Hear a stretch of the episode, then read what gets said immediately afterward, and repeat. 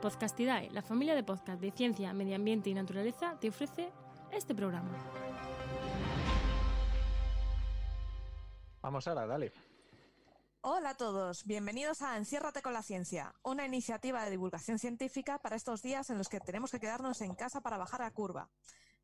Eh, hoy me acompañan un montón de invitados, así que id preparando vuestras preguntas porque estamos en directo y nos vais a poder preguntar en Twitter a través de Enciérrate con la Ciencia o en esta página en la que nos estáis escuchando a través de chat.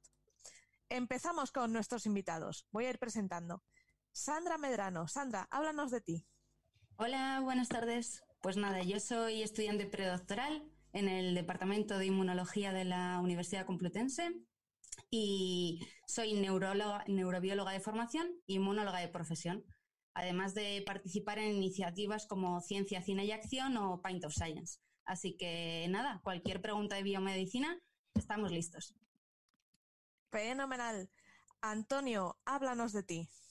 Hola, buenas. Soy Antonio Pérez, soy ingeniero y divulgador científico. Tengo el blog Astrométrico y bueno, mis temas de especialidad son la exploración espacial y, la astronomía. Así que si hay alguna pregunta sobre el tema, allá que vamos. Muy bien. Rubén, háblanos de ti. Soy Rubén, soy geólogo. En las redes sociales me pueden encontrar como RS o Spifire, como queráis. Y es mi primera incursión en la, en la voz porque normalmente suele hacer divulgación de forma gráfica, infografía, cositas sobre geología. Así que si alguien tiene cualquier preguntita sobre eso, aquí estaremos para responder. Fenomenal. Patricia, te escuchamos, cuéntanos. Hola, yo soy Patricia. Bueno, eh, terminé la tesis hace ya tres meses en cardiovascular y bueno, aquí estoy para hablar de cardiovascular, ejercicio y lo que haga falta. Fenomenal. Bueno, Enoch, y ahora te toca a ti. Háblanos de ti. ya solo quedo yo.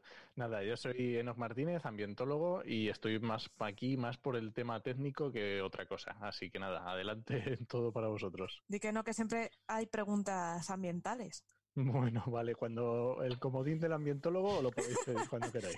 que siempre es interesante. bueno, bueno, bueno, vamos a ver, porque creo que por aquí nos dejaron esta mañana una pregunta sobre detección de vida en exoplanetas.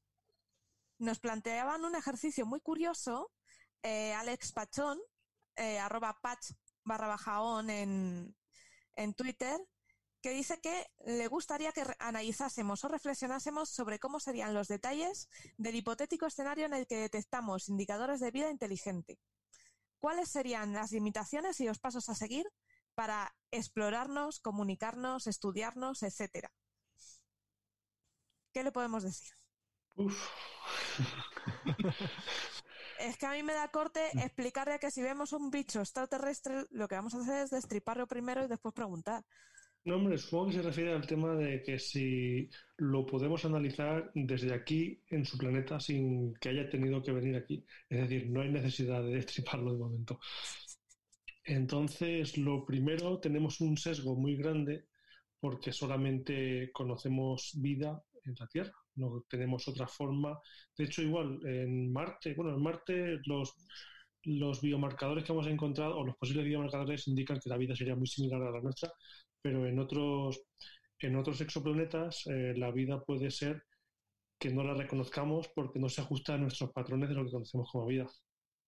Entonces, lo primero sería tener la suerte de que de que estos seres inteligentes tienen la misma percepción de vida o la misma definición de vida que tenemos aquí nosotros. Porque si son seres, por ejemplo, seres gaseosos, siempre me gusta poner este ejemplo, si son unos seres gaseosos, no tendríamos forma de interpretarlos como, como vida y, no podríamos no podríamos comunicarnos por ello porque no sabríamos que son seres vivos y menos seres inteligentes. Como sucedería en la en la novela Solaris. No le he leído. No, habéis leído Solaris? Pues es un planeta eh, que descubrimos un planeta que está cubierto como por un mar, un mar muy viscosillo él. Y claro, se dan cuenta, eh, venga a observar, y se dan cuenta de que el mar es un ser vivo. y hace Sí, pues cosas. es algo parecido a eso, es algo parecido a eso. Tenemos un, un sesgo grandísimo. También en, en muchas charlas suelo poner un ejemplo de que imaginemos una, una, un- una, una cultura, un- unos seres que solamente se alimentan de un alimento que es la manzana, de una manzana verde. Solamente tienen ese tipo de alimento. Entonces, si un día se encuentran una manzana roja, podrían decir, bueno, esto se parece a lo que yo conozco, con lo cual puede ser vida incluso de una naranja, una, un, sí, un, limón, una naranja, lo ven y dicen, mira, esto también puede ser vida porque se parece a lo que yo conozco. Pero, por ejemplo, si se ponen delante de una hamburguesa, no lo identificarían como vida porque no se parece nada a lo que ellos conocen. Entonces, eh, tenemos eso, eh, que lo primero que tenemos que hacer es saber qué es vida y fijar las pautas de lo que conocemos como vida. Bueno, igual entonces no lo llamaríamos ser vivo, pero un ser y habría que redefinir otra vez En la vida. la sí. palabra. Claro. Creo que Patricia quería decirnos algo.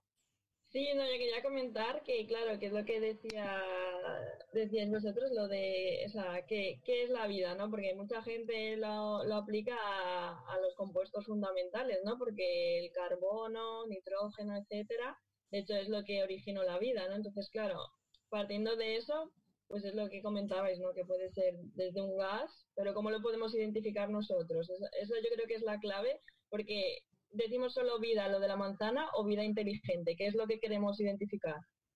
De momento, vida. De momento, Ya. vida. Claro, por eso, pero de, de acuerdo a la pregunta de, de Alex Pachón, o sea, Claro, Claro, ¿cómo, identificaríamos que es inteligente? claro, eso es. O sea, porque vida en Marte hay restos de agua y podría haber habido, haber habido vida, ¿no? En, en principio. O restos de bacterias a lo mejor en otros planetas, eso también se consideraría vida en principio. Sí, claro, claro. ¿Qué Eso se consideraría vida. Eso se vida, consideraría vida. pero quizás no inteligente o no a nuestra forma de ver. Eso es, eh, en nuestro planeta la vida inteligente es la es de la que menos hay y más teniendo en cuenta estos últimos acontecimientos. Pero, Sí. Pero eso, eh, vida inteligente es un mínimo porcentaje de la vida en la Tierra, con lo cual damos por hecho de que si hay vida inteligente en un planeta, ese planeta está sobradamente poblado de vida que no es inteligente si se ajusta a nuestro modelo de vida. Y otra cosa sería plantear a definir qué es la inteligencia. Claro. Porque eso es otro melón también gordo de Sí. ver, es una definición muy, muy egocéntrica porque nosotros nos hemos autodefinido como inteligentes. Sí, Y eso de, de momento es una definición que no sirve. no, porque estamos- luego nos, nos llevamos sorpresas con los pulpos y con cosas así. Mm. Eso es. Y esta, con esta pregunta que nos hacía, a mí siempre me, me resurge la duda. Para mí el tema de la vida inteligente en otros planetas siempre me, me- o sea, me asalta la duda del horizonte temporal, ¿vale? Porque no van a estar aquí al lado. Entonces, eh, cuando lo detectemos, mm, ellos van a seguir viviendo con toda la diferencia de tiempo que pueda pasar entre que les detectemos, mm, llegue la señal, nos vuelva todo el rollo. Entonces a mí siempre me surge la duda de eso, que a lo mejor nos enteramos de que hay vida inteligente en otro lado y cuando consigamos mandarles un mensaje ya no, ya no hay Ya no nadie. están. o, o cuando les llegue ya no estamos nosotros. Eso también va al revés. Lo mismo buscaron aquí hace dos mil millones de años y no había aquí nada, tampoco. Eso es. Eso es, eso es. Es muy complicado. Pero bueno, tenemos preguntas a día de hoy igual o conceptos exactamente igual de, de inconcretos como el tema de la evolución, que es realmente un ser vivo evolucionado, porque cada ser vivo está evolucionado dependiendo del ambiente en el que, en el que viva. O ser vivo mm, con el tema de los virus, mismamente, que también eh, hay mucha gente que mantiene que son seres vivos y muchos otros que dicen que no. Entonces, Claro, son conceptos que pueden ir cambiando según los nuevos descubrimientos que, que haya o las señales que recibamos. eso es. Si queréis, pasamos de, a la siguiente pregunta. Vale. Nos preguntan por aquí dos eh, sobre dinosaurios. Rubén, prepárate, prepárate. Nos preguntan si el velociraptor tenía plumas. Por supuesto que las tenía. Sí, es verdad que hemos te-. Que tenemos esa imagen tan típica del velociraptor de Parque Jurásico, ¿no? Porque Ahora cuántos de esas películas eran en el año 90, todavía no se sabe lo que se sabe a día de hoy, pero ahí tenemos clarísimo. Van han pasado por el grupo un, paper de eso diciendo que, que tenían esto, la cierto un huesecito, ¿no? Un, cierta Sí. de las, las plumas, ¿no? Vamos, eso no es una cosa que se plantea hoy en día de hoy de que no puede ser. Naturalmente tenían plumas. Incluso ya se está abriendo un poco el melón, por así decirlo, de que los dinosaurios emplumados no solamente fueran los terópodos, es decir, los carnívoros, sino se han encontrado ya algunos restos de, de protopluma, por así decirlo, en animales diferentes, ceratosios, como el Citacosaurio, ese que parecía como un triceratops, pero sin la gola, sin, la, sin el Ah. escudo, sin nada, simplemente en- con, con la boca del oro, ¿no? incluso en otros animales, por lo cual habrá que un poco que redefinir todo ese como, como creíamos que eran la Eso es. clasificación de los dinosaurios. Pero, Pero, sí, sin, sin duda, sin duda alguna tenían plumas. pero Rubén, una pregunta yo tenía, porque eh, puede ser también que tuvieran plumas porque luego los reptiles dieron a las aves o algo en plan evolución o Ahí ya, claro, mm, habría que buscar entonces dónde viene ese antecesor común, ¿no? Ese quién tiene ese gen o esa, esa mutación para que lo incorpore a los- demás.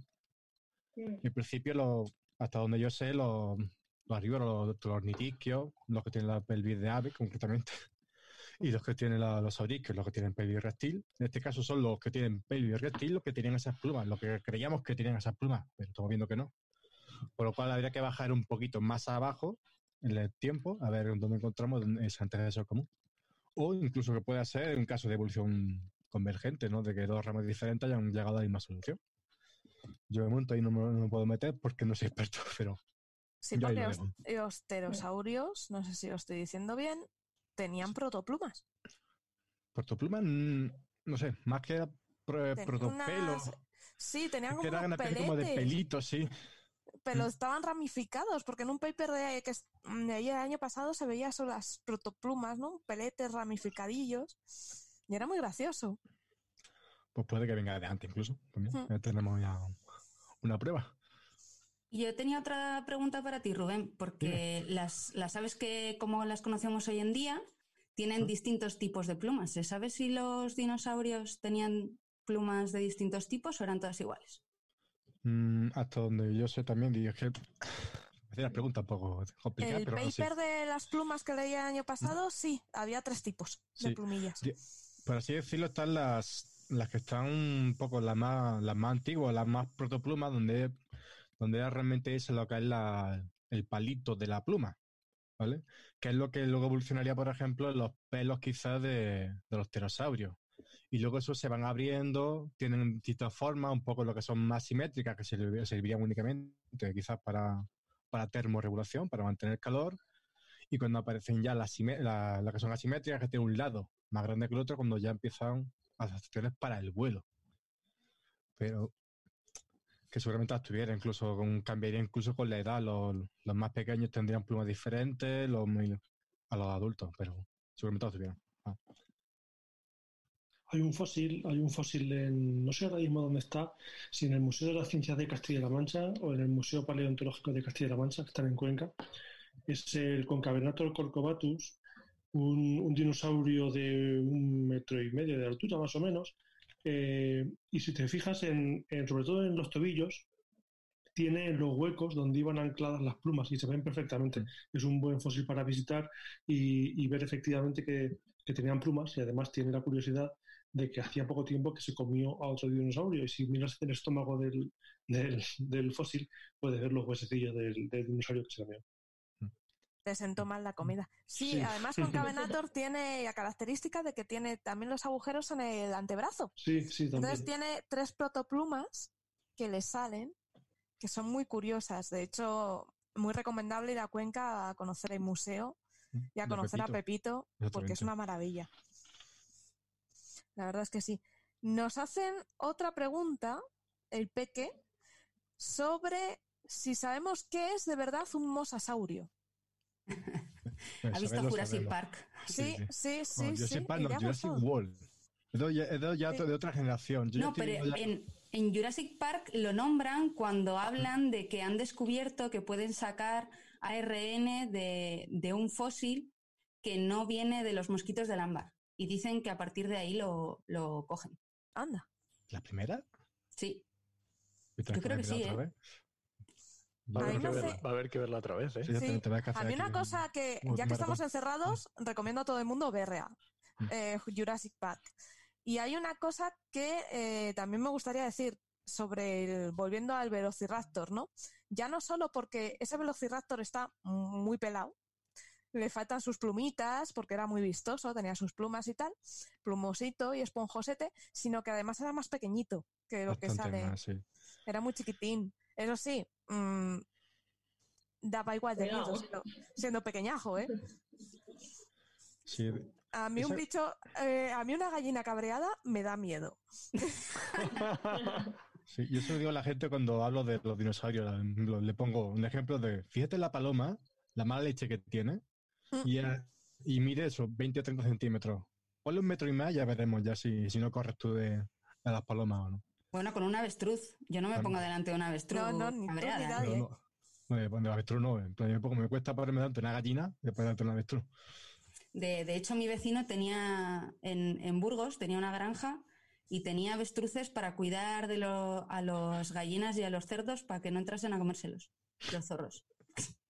Y tenías que Tela. entrar con el perro porque se tiraban las avestruces encima, sí. Madre mía, qué miedo.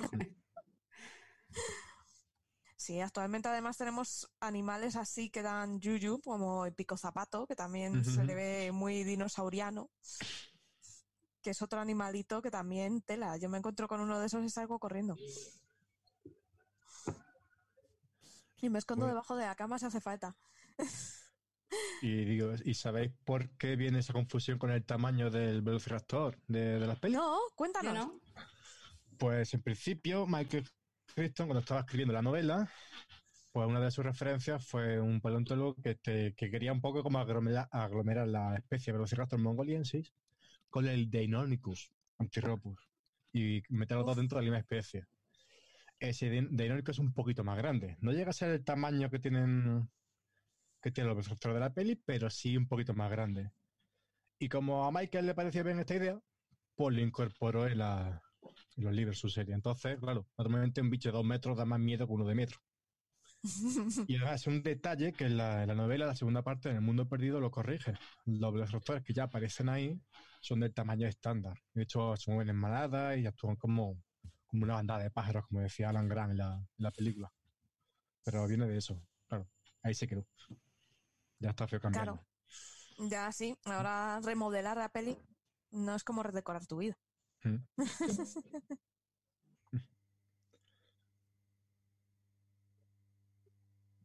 Eso es. De Bueno, hecho, pues- pasa, en, en la película pasa con lo, con lo que nos preguntaba el del mosasaurio, en la escena del mosasaurio, que es como el delfinario de, de, de allí del parque, aparece un mosasaurio realmente gigante, gigante, que Monstruoso. monstruoso, y en la realidad mediría unos 15, 18 metros. Y ahí en la película, pues medirá unos 30 o 40 metros. Pues Creo ya con un 15 poquito metros menos. me parece muy grande, ¿eh? Creo De que era un tamaño- poquito menos. Me parece un bicho. No sé si llegaban a los. Quizá a los 10 metros o por ahí, pero 15 parece demasiado. 15, Es que hay 10, varias 12. especies, creo, Mm. además. Ya con 10 metros, ahí me parece un bicho descomunal. No, sí, susto da para Yo con veo- tanto en la playa. Veo eso y ni tiburón. O sea, mucho Pero si, peor. está- si estábamos hablando del grupo de los varanos y este tipo, ¿y son cuántos son? ¿Dos metros? Vamos, yo no me pongo dentro delante de un bicho de esos ni loco, ¿eh? Efectivamente, porque el mosasaurio es pariente, es un antecesor de los varanos actuales. Y menudos bichos, o sea, los varanos son tela. Esos son los dragones de Komodo, ¿no? Eso es. Que dan miedito, ¿eh? A mí un Sí. bicho de esos. Yo he leído que son muy agresivos y que son venenosos, pero por ahí dice lo contrario. No sé si será verdad o no. Lo de los venenosos. Venenosos es, por- es que no sé si aún, corregidme si lo sabéis, pero no era porque tenía un montón de bacterias y historia de la, Sí, y la En saliva. la boca. en la Sí, más boca. que- es- Sí, es más que que, que fueran guarros. venenosos per se. Sí, sí, sí, o sea, es por de- eso. Por Te la, infectan, sí, ¿no? son-. Sí, Sí, te montan una son- infección de tres pares. Es como nosotros si no nos lavamos las manos. Ahí, ahí. Y hablando de, ahora que he dicho esto de en Parque Jurásico, los compis, los consonatos, los dinosaurios Sí. pequeñitos, al principio de la novela llega una, en un hospital de Costa Rica una, una pequeña que tiene una mordedura de, de consonato. Y habla de cómo está infectada, por eso, porque la- el mordisco estaba lleno de bacterias y cositas así. Está tu apunte de friki. Bueno, Qué guarrete. pues sí, el dragón cómodo es eso, es mm, la boca está tan llena de, de guarrería que te se infecta muy bien. No se lavan los dientes. No, no, son unos guarretes. Y luego aparte de eso, que al ser un animal, yo creo que es carnívoro, pues debe tener su Sí. es cazador, entonces la mala leche es por eso, porque te ve como, bueno, esto me lo puedo comer. Como si Darwin viera una civilización extraterrestre, que lo primero que haría sería comérsela. No sé si saben los oyentes que Darwin tenía un grupo de amiguetes que se dedicaban a especie que descubrían, especie a la cazuela. Pero luego guardaban los huesos. al Eso menos, sí. Para es traérselos cierto. otra vez. Con marcas de cuchillos. Sí, sí, sí. Algún En el. Museo de, en el Museo de Ciencias Naturales de Londres, de hecho, algunas de las especies que están que trajo expuestas tienen las marcas de los cuchillos que se pueden ver. Del Beagle, me que era el barco en el que viajaba Darwin. ¿Qué cuentan? Que los varanos realmente sí tienen glándulas de, de veneno. Peor, Parece peor- que peor sí. me lo pones. Sí, sí, ¿no? Sí, do- doble amenaza. Ah, pues sí, sí tienen veneno. Leticia Puerta nos acaba de avisar de que sí, que sí, que sí. Vale. Después, el... Para no- Vale, y lo de infección se ha demostrado que es infección ambiental, no por morde- mordedura. Esto Perfecto. pues todo mal. Hemos dicho todo mal, perdonad. Nos faltaban aquí Pero Patricia tenía razón. Sí, proteínas tóxicas en las babas. Ay, qué grimilla. Y luego el hijo de Anabel nos estaba eh, nos estaba preguntando si, porque decía que había visto eh, paleo eh, cosas de paleoartistas que salían en el mar, ¿no? Eh, algún animalito mm, del Cretácico y veía en el Cretácico medusas y que no le cuadraba. Y Sí. La había, la había. sí las había, son mucho más antiguas. Bastante más, prácticamente de, de hace ahora 600 millones de años, quizás, aproximadamente, a principios de- del Cámbrico. Vamos, siguiendo los primeros animales que, bueno, que tendríamos como animales. Así que llevarán mucho más tiempo aquí que, que nosotros y naturalmente con los dinosaurios. Bueno, vamos a buscar más preguntas. Ti, ti, ti, ti, ti. A ver. Por aquí no, no veo más preguntas, así que podemos contar. Sí, no, tenemos, tenemos también alguna. Una, nos parecía una pregunta por Spreaker. Si te parece, la leo, Sara. Sí, sí, por favor. Mira, nos preguntaban, es cambio de tercio totalmente, ¿eh? Es, nos hacían una pregunta acerca de la Agenda 2020. ¿Sabéis la Agenda 2020 Sí. de la Unión Europea? Mm. Sí. Pues nos hacía una pregunta. Dice, ¿cuál es vuestra opinión sobre los resultados de la Agenda 2020 y qué esperáis de la Agenda 2030? Porque claro, la 2020 ya era, era este año, o sea que, ¿cómo lo veis? Pues yo te doy paso a ti porque eres el que sabes de estas cosas. No, hombre, pero quería decir, no, bueno, vamos a ver. Yo, mm, respu- respuesta rápida, un desastre. ¿vale? Sí, hombre, eso se ve. Respuesta corta. A ver, se han hecho avances, se han conseguido, pero mm, me da la sensación de que nos lo tomamos demasiado, demasiado a la ligera, ¿vale? No sé si es que nos ponemos objetivos demasiado eh, inalcanzables o demasiado ambiciosos y no ponemos eh, medios para, para conseguirlos, o que directamente, pues, mm, no lo, ya está, que es un desastre y que nadie se lo toma en serio. Es como, como esto que nos pasa ahora, que no vamos a nombrar. No, sí que es verdad que, a ver, mm, yo veo ahí muchas intenciones buenas, veo mucha buena intención, muchas ganas de hacer cosas, pero luego, a la hora de la verdad, ni las empresas ha- hacen nada, ni los gobiernos hacen nada, Y nosotros seguimos eh, usando el coche para todo y contaminando y sin ser conscientes de lo que estamos haciendo. No sé los demás qué opináis o... Vamos, Yo esto lo veo un poco como algo que se hace cara a la galería. Alguien se Sí. pone un pin por esto, muy bonito todo, y a seguir la vida como veníamos haciendo. La verdad es que no tengo datos para, para opinar de esto, no, no tengo opinión. A ver, te digo la, que- la Agenda 2020 establecía unos objetivos de empleo, de, de I más D, un porcentaje del PIB, por supuesto de cambio climático, de educación y también lucha contra la pobreza, ¿vale? Eh, normalmente se suele- el que más se suele nombrar es el tema del cambio climático y sostenibilidad energética, porque es con el que más se suele, más se suele hablar. Y se suponía que tenemos que reducir un 20% al menos las emisiones de gases de efecto invernadero y aumentar en un 20% las energías renovables y aumentar un 20% la eficiencia energética, que era esto del 20-20-20. Por eso Mm. es todo 20 con esta cosa, ¿no? Eh, realmente yo creo que se hacen esfuerzos y cada vez se van haciendo más, pero mm, digamos que siempre por la premura, ¿vale? Cuando ya ves las orejas del lobo o no, cuando ya ves los colmillos del lobo que ya te van a morder, pues entonces empiezas a hacer algo, ¿vale?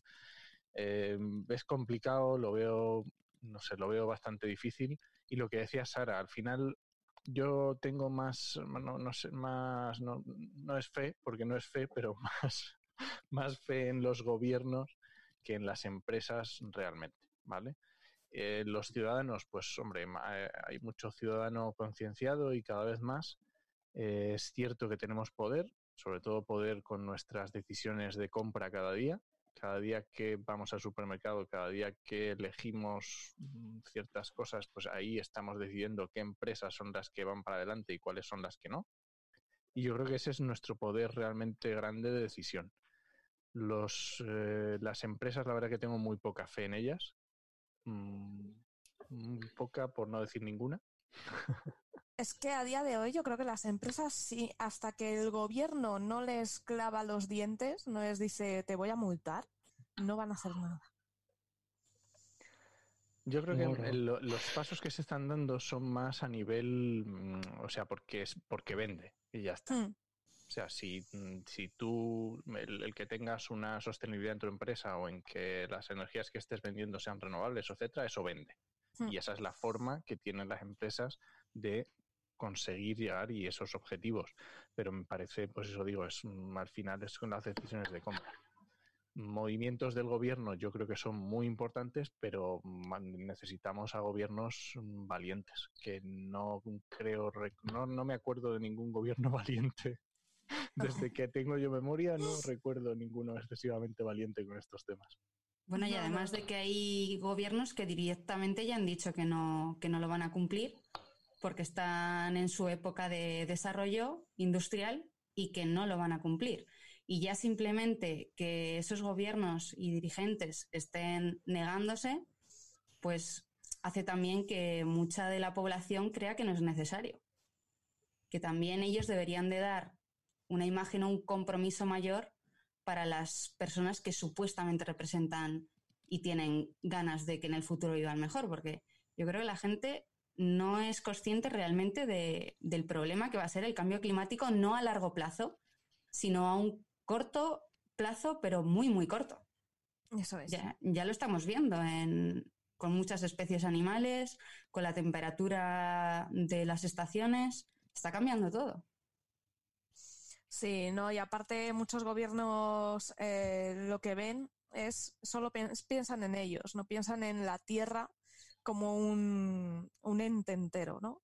Tú piensas en tu parcelita, en que tu población va a mejorar, en que tu economía va a mejorar y te da igual que estés contaminando al vecino o que lo que tú emitas esté afectando al, al orbe completo, ¿no?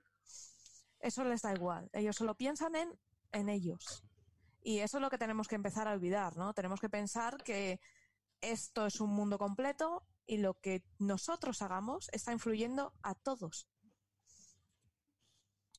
Que es lo que parece que no, no nos entra en la cabeza, ¿no? Sobre todo a nivel gubernamental, a nivel de empresas. a todos los niveles. ¿no? Sí, el problema que como- decías de los... Perdón. Habla, Patricia, Patricia. No, no, no, no, iba a decir que es como la teoría del caos, ¿no? Que la de una mariposa en una punta del mundo al final afecta a la otra. Y esto es lo mismo. Y efectivamente lo que decía antes es muy interesante, el, el papel de los, de los gobiernos o de los países, no vamos, vamos a decir en vías de desarrollo o en, vale, no sé cómo decirlo, ¿no? Eh, porque realmente a ellos es un poco complicado exigirle todo lo que nosotros mm, estamos exigiendo a nosotros mismos, ¿vale? Porque ellos están en, otra, en, otra, en otra fase y no podemos exigirle a ellos lo mismo. Lo que sí podemos hacer es facilitarle todo nuestro know-how, toda nuestra tecnología, todo nuestro saber, entre comillas, para que ellos se salten esos pasos, que no cometan los mismos fallos que hemos cometido nosotros o que cometan los menos posibles, ¿no? Hoy estaba hablando, hoy estaba escuchando un otro otro podcast que hablaban de un proyecto en, en México sobre unas, eh, vamos, una construcción de unas térmicas de gas. Mm, A ver, a mí hoy en día en España me llevaría las manos a la cabeza de decir, ¿cómo que van a instalar una térmica de gas? ¿Estamos locos? Si para empezar es, mm, es eh, anticapitalista totalmente, porque es que va en contra del precio, del, del valor de la energía. Entonces, mm, claro, ¿cómo, cómo hacer eso no es fácil y no, no es sencillo. Y luego además que hay, hay cuotas de venta, por ejemplo, de contaminación.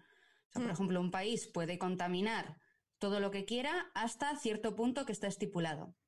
Pero, por si con- quiere contaminar más, puede o comprar su cuota a otros países que producen menos o otra iniciativa que se, que se está haciendo en los, en los últimos años, que es, pueden comprar ya no cuota de CO2, sino de absorción de CO2.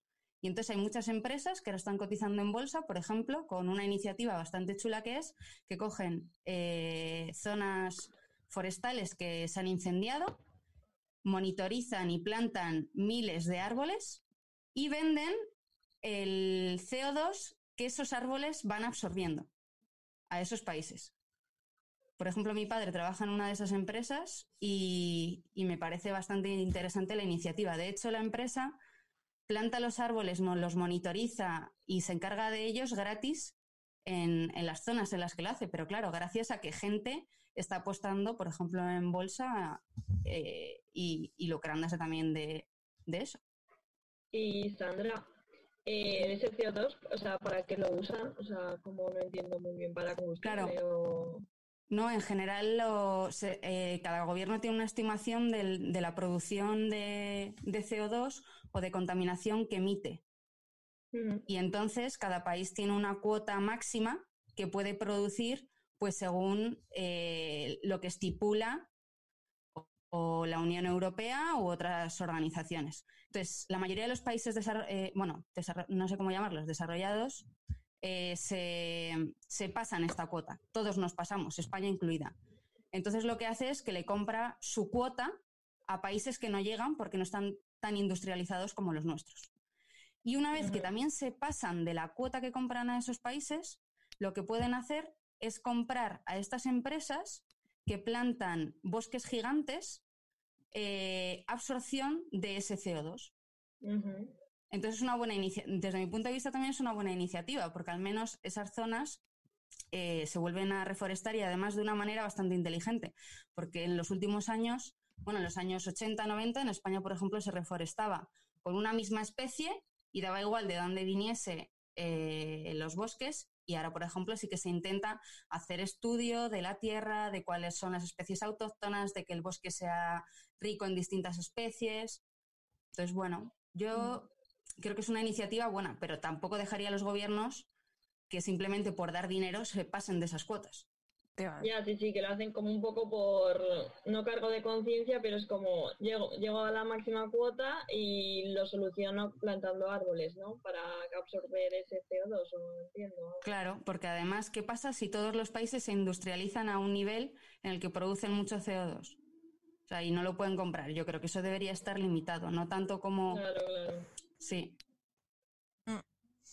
Y luego, aparte, el- la plantación de esos bosques, eh, todo esto tenemos que, que pensar en que tiene que hacerse con control, con consejos de ambientólogos, hay que mantener los ecosistemas, hay que tener mucho cuidado a la hora de repoblar.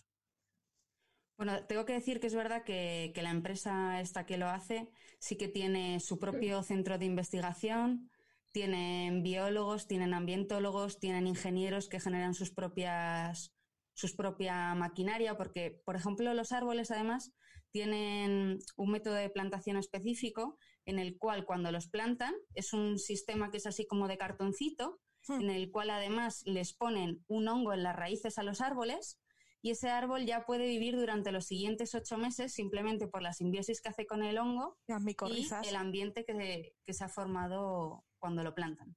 O sea que realmente sí que al menos hacen una inversión en, investigación y que sea eh, que estén asesorados científicamente.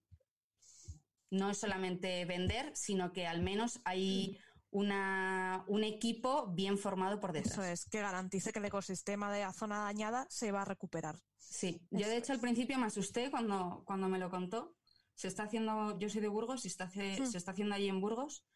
Y me, de primeras fui un poco reacia, diciendo, bueno, a ver cómo le están haciendo. Pero la verdad es que funciona, está funcionando bastante bien.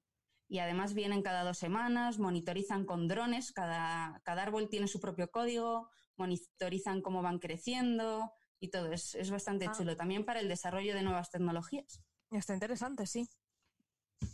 Y está muy interesante porque no es un, o sea, no es un campo fácil. O sea, el tema de mm, antes era reforestar, ahora le llaman, le llamamos restauración forestal o perdón, restauración de ecosistemas porque no es sencillo, no es como decía antes Sandra, ¿no? Que mm, ponen pinos y ya está. No digo pinos porque es lo que más en España se ha visto. O eucaliptos. O eucaliptos o lo que sea, pero se ponen y ala, y a correr. No, requiere unos estudios, requiere un mantenimiento, es un tema costoso y, es interesante.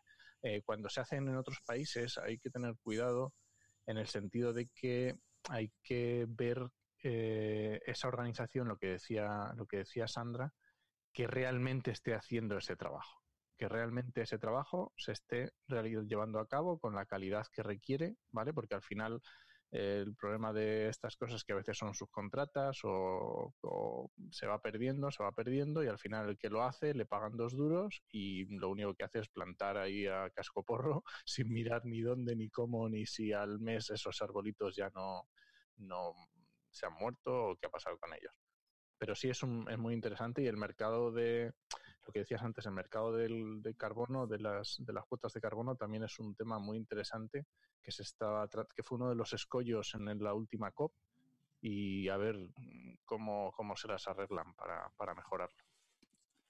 además, lo que dices de también tiene un porqué el que estén monitorizados porque ellos lo que hacen es que calculan la cantidad de CO2 que absorbe el árbol a medida que va creciendo. De manera que tienen monitorizado lo que mide cada árbol y cómo va creciendo, porque cuanto más crezcan esos árboles, más pueden vender. De manera que es, un realmente no es solamente porque les preocupe, sino porque es una de las bases de su, de su empresa. Pero por el tema de absorción y emisión de bosques, yo siempre he tenido una duda enorme y vosotros seguro que me las podéis contestar. El bosque, un, bosque, un árbol, eh, por el día está absorbiendo CO2 y emitiendo oxígeno. Eso bien. Pero cuando llega la noche, hace el efecto contrario. No es con...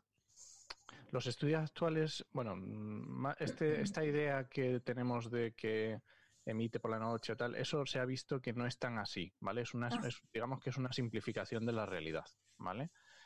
Sí que podemos decir que efectivamente hay una entrada y salida de, CO2, ¿vale? Cuando el árbol va creciendo, como va creando materia prima, va creando esa corteza, va consumiendo ese CO2, lo va, lo va convirtiendo en, en carbono, en materia, ¿vale? Pero tenemos que tener en cuenta que en últimos estudios, es que mi, memoria es muy mala, pero hablamos de ello hace no mucho en, el podcast de actualidad, actualidad empleo ambiental, y es que los bosques, eh, digamos que llega un momento en que son netos, o que incluso empiezan a emitir más CO2 del que consumen, ¿vale? Esto se está estudiando ahora porque no estaba tan, tan bien definido y realmente no es una panacea, ¿vale? Eh, posiblemente estén más absorbiendo más CO2, eh, posiblemente no, seguro, los océanos que los bosques en la Tierra, ¿vale? Entonces, mm, esto se está estudiando y hay investigaciones de hace bastante poco que, van en esa línea, en el sentido de que a lo mejor mm, apostarlo todo a los bosques, pues no está bien, pero a lo mejor no es la solución eh, con mayúsculas y con un neón, ¿no? Pero no, una, una cosa con lo de los océanos que has dicho, de que claro, eh, sí, eso sí que está estudiado, ¿no? Que el CO2 y de hecho con el cambio climático está afectando a la recepción de CO2 por parte del océano. Eh, hoy en día, mm, con el cambio climático todo, mm, ¿cómo se puede llevar eso? Porque claro, llegará un momento en que el océano no pueda captar más cantidad y más con las basuras de plástico que hay, con las islas de plástico, etcétera, el calentamiento del agua. Pero el problema del océano es que eh, va capturando CO2, va capturando CO2, va aumentando la acidez y van cambiando las, las propiedades de, de, concentración de ese propio CO2 y del propio agua. Entonces eso puede llevar incluso a cambios en las corrientes y todos hemos, hemos visto la película del día de mañana y no queremos que se acabe la corriente del Golfo, que no sé si habéis visto la película. En la película era venía de, de repente una glaciación y era porque la corriente del Golfo que hace que en Europa que estamos a la misma, eh, a la misma, nunca sé si es longitud o latitud, soy un desastre, a la misma altura, a los mismos grados, a 40, 45 grados, en Nueva York eh, tiene unos inviernos brutales y en Europa, pues bueno, pues no estamos tan mal, ¿no? Entonces, eh, lo importante es esa corriente del Golfo que nos trae agua más templada desde, desde, el, desde más hacia el Ecuador nos la trae más hacia el norte y consigue unas temperaturas más templadas en Europa. Eso, si se rompiera esa corriente, esa corriente termoalina, mm, las temperaturas, por ejemplo, aquí en Europa serían un cambio brutal, ¿vale? Entonces, eh, si, si, hacemos cambios en los océanos que no vamos a ser capaces de revertir o no van a ser tan sencillos, mm, podemos arrepentirnos bastante. Y otra cosa. no, no, Didi, Patricia. No, no, que iba a decir eso, que claro, que, que por un lado lo que dice Sandra del, de, lo del CO2 de, con lo de los árboles, que es una buena iniciativa, pero claro, si por otro lado llega un momento en el que los árboles son mucho más grandes y a lo mejor la cantidad de CO2, eh, o sea, se queda el bosque neto, ¿no? Y el océano ya no puede acumular más, entonces ya sí que es catástrofe absoluta. Apocalipsis. Pero total. O sea que me parece muy interesante y no sé si sabéis si hay alguna iniciativa o, algo para, sobre todo los océanos, porque yo he leído que hay bacterias también como comedoras de plástico y reguladoras y etcétera. O sea, yo no soy microbióloga, pero sí que he leído como que, o que son el futuro, ¿no? O de eh, cosas como bacterias del hidrógeno para los coches, etcétera. No sé qué, si sabéis vosotros de eso. Yo había leído sobre no bacterias de hidrógeno, porque esas aún no he visto ningún paper ni nada, eh, no me ha tocado, pero sí que había visto que salieron hace años un artículo ¿no? sobre unas bacterias que se comían el plástico y que iban a ser a panacea, qué tal y que al final acabó que no, que vieron que, no eran tan geniales como salió un paper hace poco que decía que aquello no era, no era tan genial como se ponía. Entonces, creo que, que hay que ir poquito a poco investigando y viendo a ver qué obtenemos. Ahí veo que nos han puesto alguna otra pregunta. Sí, sí, tenemos una pregunta sobre que, qué opinamos sobre Greta. Esto como es más, yo creo que esto entra más dentro del campo de la sociología, así que yo creo que podemos opinar todos, aunque no entremos en nuestro campo, pero yo creo que es mm. más mm, dentro de la sociología, a ver qué os parece. A nivel personal. Eso es. Sí. A ver, mm, yo creo que es una pobre niña que está asustada por el tema del cambio climático, como todos los críos de su edad estábamos en su época, pero eh, se la ha hecho, se la ha mediatizado demasiado. Digamos que los, tengo la sensación de que los padres quieren sacar tajada y la han mediatizado, la han puesto en todas partes para ver si pueden sacar un beneficio de ello. Yo creo que la niña quiere hacer cosas, pero se están aprovechando. Tengo esa, esa sensación. ¿Vosotros qué opináis? Es bastante parecido, ¿verdad? En plan, ella lo intenta, hace lo que puede, tiene su, su ideal, pero que me da esa sensación de que se están aprovechando de ella, de que, de que la están mediatizando, la están usando como, como la punta del iceberg para luego meter ciertas otras cosas que ahí no sé, lo, pero que sí. Sí, yo creo que ya es como un objeto, es un objeto Mm. que están utilizando para luchar contra, contra el cambio climático y el problema es si da ejemplo a gente de su edad que deja de estudiar por hacer cosas como irse a otro país a un congreso de climatología y olvidar sus estudios. Eh, En ese, en ese aspecto creo que está dando un, un mal ejemplo a, sus, a la gente de su edad. Sí, yo estoy de acuerdo con vosotros también. Bueno, yo voy a decir algo distinto. Estoy de acuerdo, pero bueno, también creo que ha dado visibilidad algo que antes que mucha gente ni siquiera se planteaba. O al menos ha generado un debate a personas que nunca hubiesen debatido sobre el cambio climático. Y ya solamente por eso creo que en ciertos aspectos puede merecer la pena. De que ya sea para bien o para mal, se hable del cambio climático y sea algo que esté mucho más presente en nuestras vidas. Al menos algo que de ahí, ¿no? De todo lo que se ha removido, que haya al menos que nos quede la conciencia de que tenemos que trabajar con el cambio climático, de que no, esto no podemos dejar que tire así. Y olvidando un poquito más del personaje de Greta y quedarnos un poco con toda, esa lucha. ¿no? Yo creo que sí, yo creo que más allá del personaje, que cada uno puede pensar más, a favor o ver más eh, fallos o más aciertos, a mí me gusta quedarme con eso, con la labor que ha hecho de, bueno, pues salir en los medios y de estar ahí en boca de todos, aunque sea para criticarla. Y oye, por lo menos, por lo menos durante unos meses consiguió que estuviera todo el mundo hablando de ella y de temas de, de cambio climático. Bueno, incluso que la prensa empezase a poner más artículos sobre cambio climático y dar más visibilidad, que al fin y al cabo no tanto como el personaje de ella, sino que a mí yo con lo que me quedo es que ha habido mucho más impacto mediático gracias al tema Greta sobre el cambio climático que, que antes cuando ella no estaba, sea por lo que Sí, sea. eso es cierto, eso es cierto, que siempre se echa en falta que en prensa se hable de ciencia.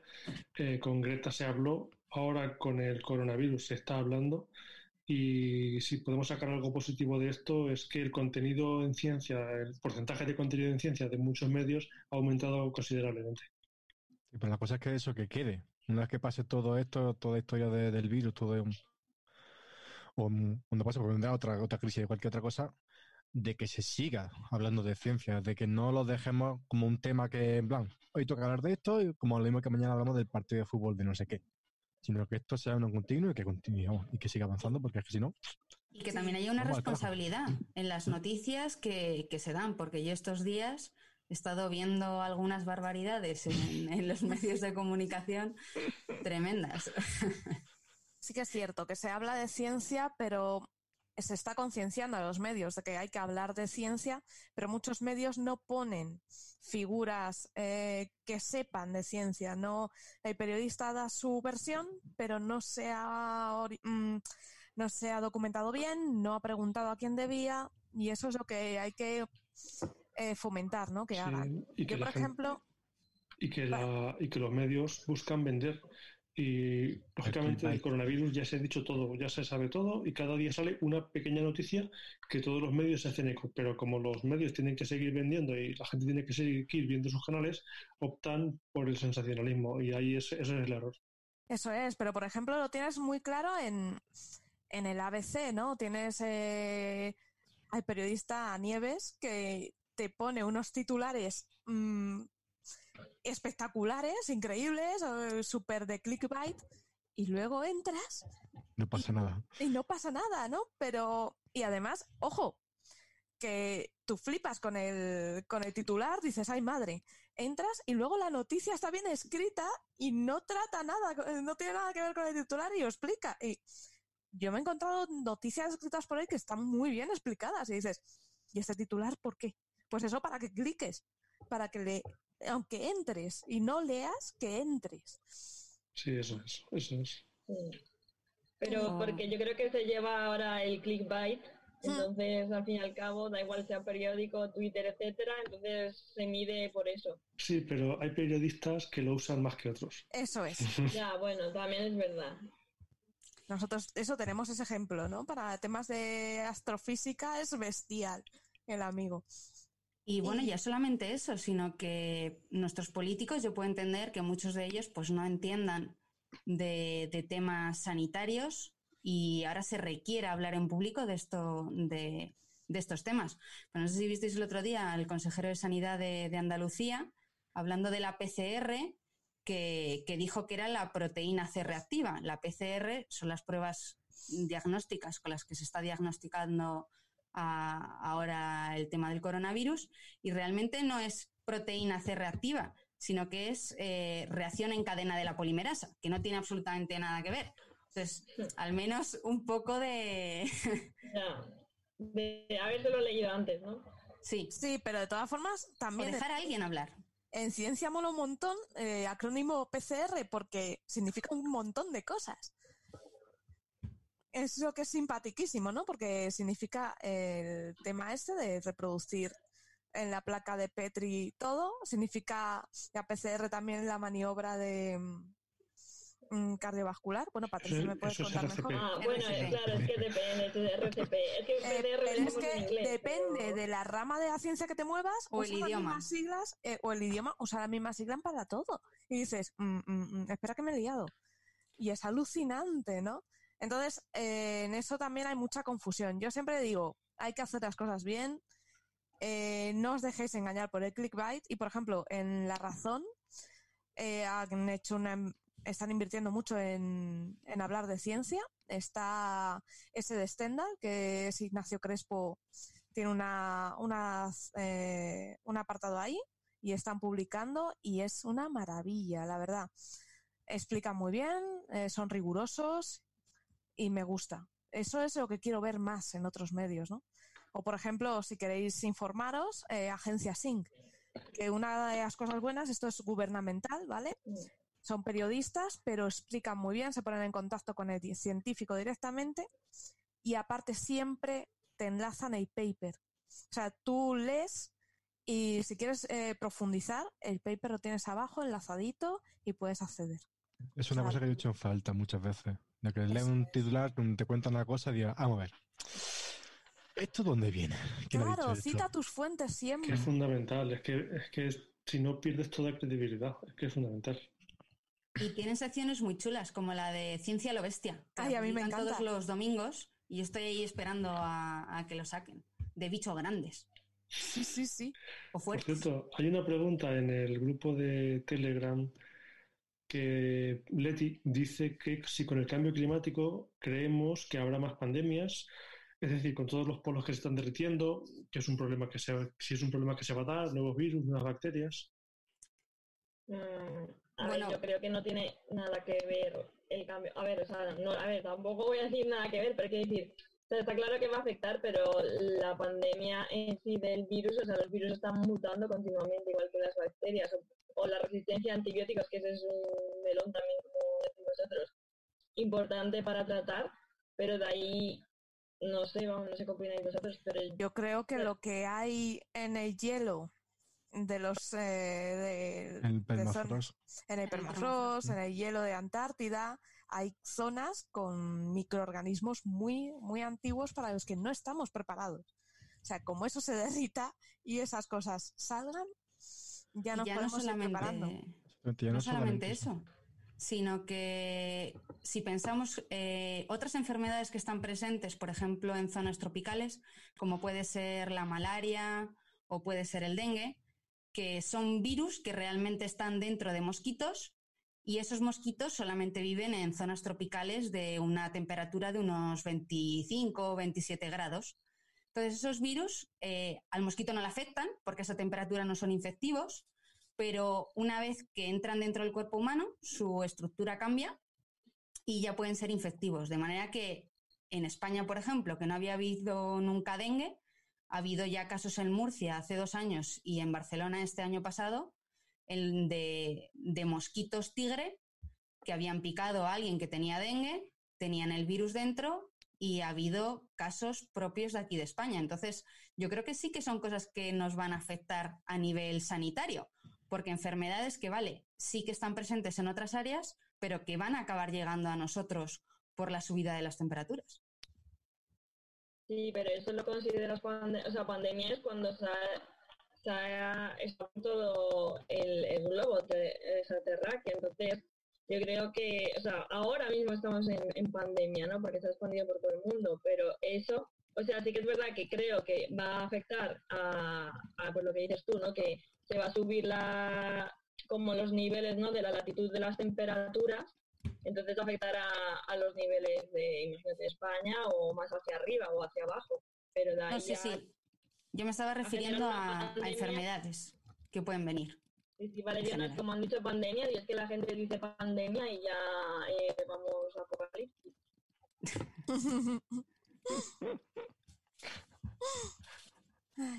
bueno, tenemos alguna preguntilla más por aquí. Hay una muy simpática eh, de Juan José Palmi, eh, Palmí Perales que dice que no sé cómo de concreto puede ser esto, pero ¿qué recomendáis a un estudiante de máster de cara a salir al sector profesional? Está terminando el máster de gestión y restauración del medio natural. A ver, alguien que le pueda responder, porque yo no, yo vengo de una rama muy distinta. Yo creo que, yo creo que podemos hacer unas respuestas no tan eh, enfocadas a la rama, sino que fueran un poco más generales, en el sentido de qué hacer eh, en, el, en el campo, en el sector profesional.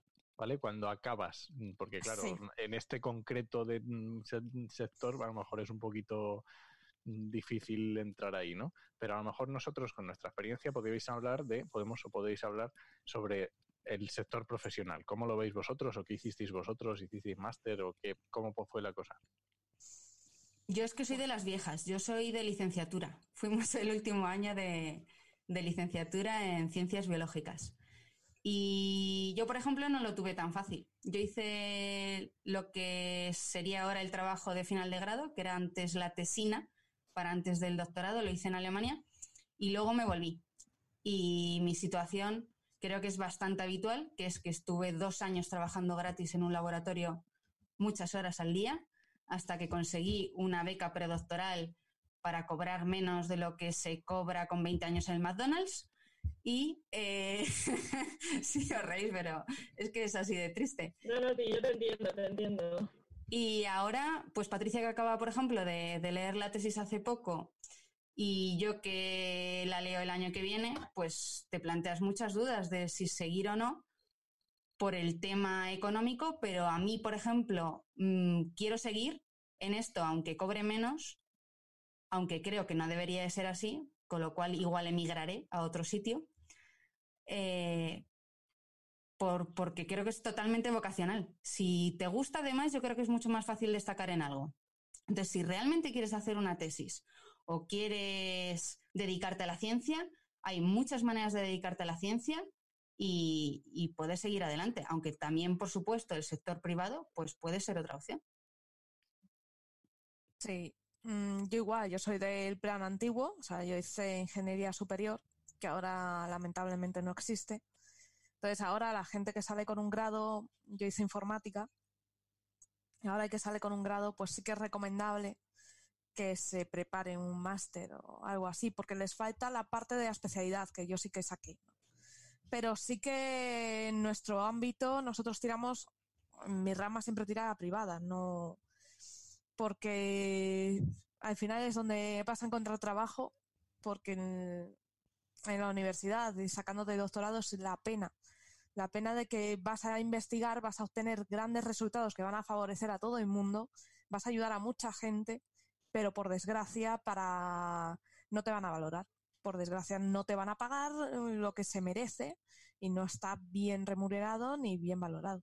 Bueno, pero tienes la satisfacción personal. Eso sí, pero a mí me duele eso. Me duele que gente con una preparación tremenda esté pasándolo mal porque el mundo es injusto, porque no se valora como se debe. Bueno, pero hay otros países en los que sí que te pagan acorde a eh, es. lo que hacemos. De manera que o presionamos aquí para igualar esos sueldos, eso, es- eso deberíamos hacer. el problema es que al final la gente se irá. Y ahora ya dentro de lo que cabe, a nivel predoctoral, desde marzo de 2019 está el EPIF, que regula un poco el tema de sueldo, vacaciones, de, los contratos predoctorales, porque son contratos, no son becas. Ya se cotiza a tu jubilación y a la seguridad social y a todo, cosa que hasta hace no mucho no cotizábamos. Eh, pero bueno, que, vamos dando pequeños pasos. Yo espero que ahora, después de, de, lo, de este encierro y de todo lo que se está hablando de ciencia, pues haya una mayor inversión, no solamente a nivel científico, sino también sanitario. Mm. Sí, lo que deberían es eso, es empezar ya a invertir y, y espabilar. ¿Por qué? ¿Por qué tiene que espabilar nuestro gobierno? Porque si los científicos se nos van, esto lo tenemos que tener muy claro todos, si tú científicos que has formado tú, que eh, te has gastado la pasta en tener buenas universidades, formar bien a tu gente, se te va a otros países, los logros de esas personas van a contar en esos países, ya no va a ser un logro de España, ha, ha patentado la vacuna contra no sé qué. No. Va a ser ese país al que ha tenido que emigrar esa persona porque tú no la has valorado.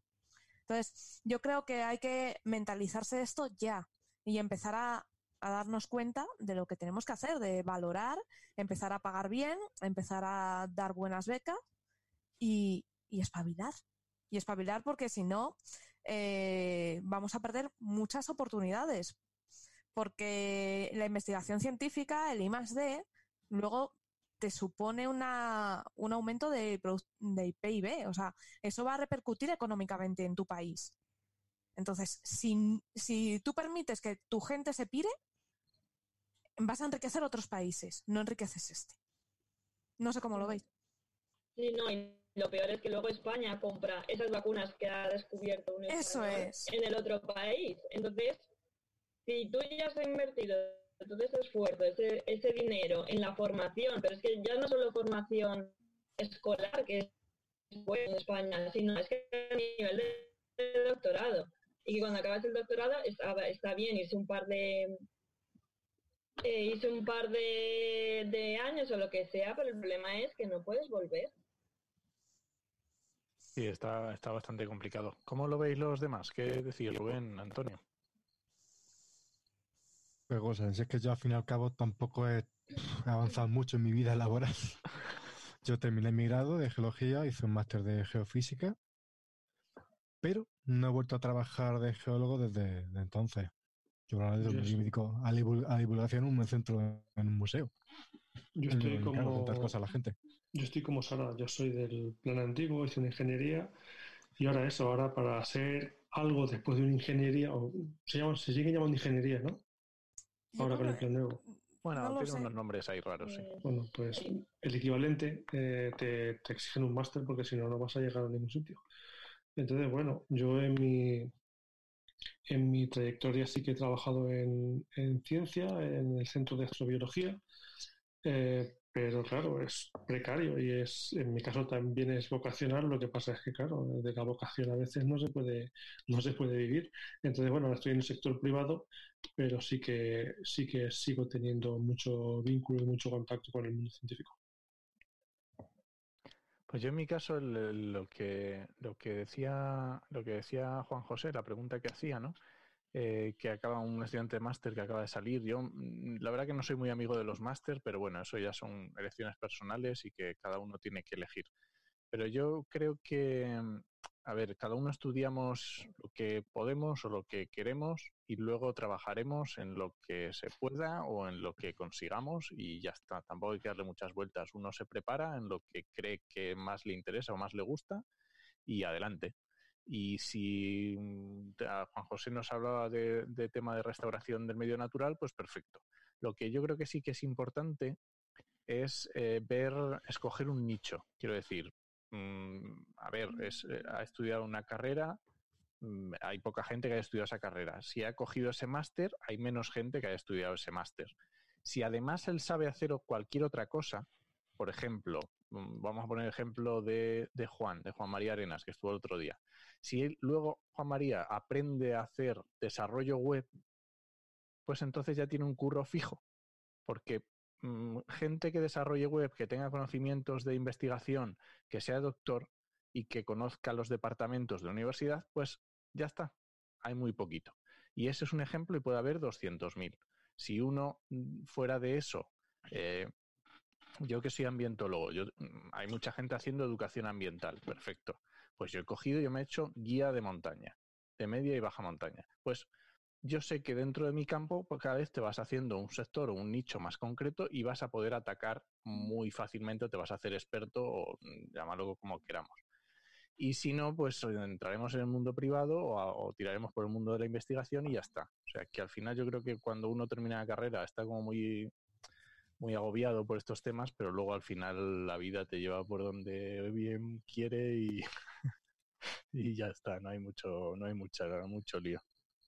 Lo que, no hay, lo que no hay que empeñarse en hacer algo de lo que plan, quiero, soy esto, quiero hacer esto sí, sí o sí 100%.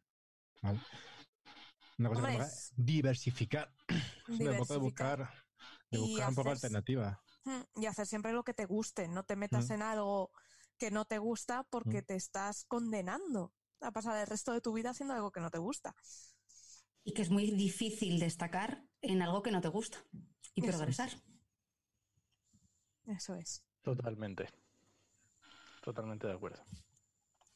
Tenemos una pregunta del bueno de Dino Perturbado, ¿Quién será? ¿Quién será?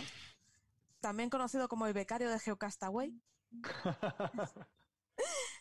Ese Mario, que nos mm, pregunta, aprovechamos que, aprovechando que tenemos al menos un ambientólogo y un geólogo, me gustaría que opinaseis sobre la minería para obtener recursos. ¿Cómo veis tanto la minería terrestre como la oceánica y sus impactos, ahora que está de moda con las ganas que, que hay de reclamar la soberanía en el yacimiento polimetálico cercano a Canarias? y nos dice, ¡a liarla! y por aquí nos dicen también que se escucha un pelín bajo. Bueno, venga, que empiece el geólogo, a ver qué... ¿Por qué? bueno, que lo de la minería. Para recursos eso es una cosa que es necesaria. Nosotros hacemos un montón de, de aparatos, un montón de construcciones, que todo eso requiere recursos. Si no hacemos esto, la única solución que nos queda es volvernos a las cuevas. ¿Significa esto que tenemos que arrasar con todo y dejar todo hecho un Cristo? No. Naturalmente las cosas hay que hacerlas bien, hay que hacer los estudios pertinentes antes para ver si se puede sacar con seguridad o desarrollar una técnica que te permita extraer ese recurso sin liar la parda. Así que sí, yo voto siempre a favor de, la minería, siempre que se haga, que se haga bien. Y hablando de, de Canarias, todo esto viene porque, claro, se están ampliando las fronteras con la plataforma continental, que es esa, para que no lo sepa, cuando te metes en la playa, bajas un poquito y luego te encuentras una rampa muy grande, recta, ¿verdad? Una llanura. Y luego de pronto, ya la bajada llega ya a, lo, a los abismos marinos, ¿no? Por eso, como, como se llama plataforma continental, formaría parte del territorio de un país.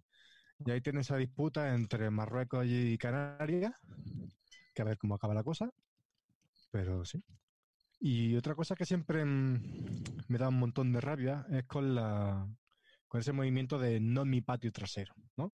De todos queremos cosas, todos queremos un montón de, de móviles, coches, gasolina, tal. Pero si tengo una mina aquí a 10 kilómetros de mi casa, no, ahí no. Que la saquen mejor en África, que a mí ahí no me molesta. Y debemos ser consecuentes con esas cosas. De si nosotros queremos tecnología, tenemos que pagar ese precio.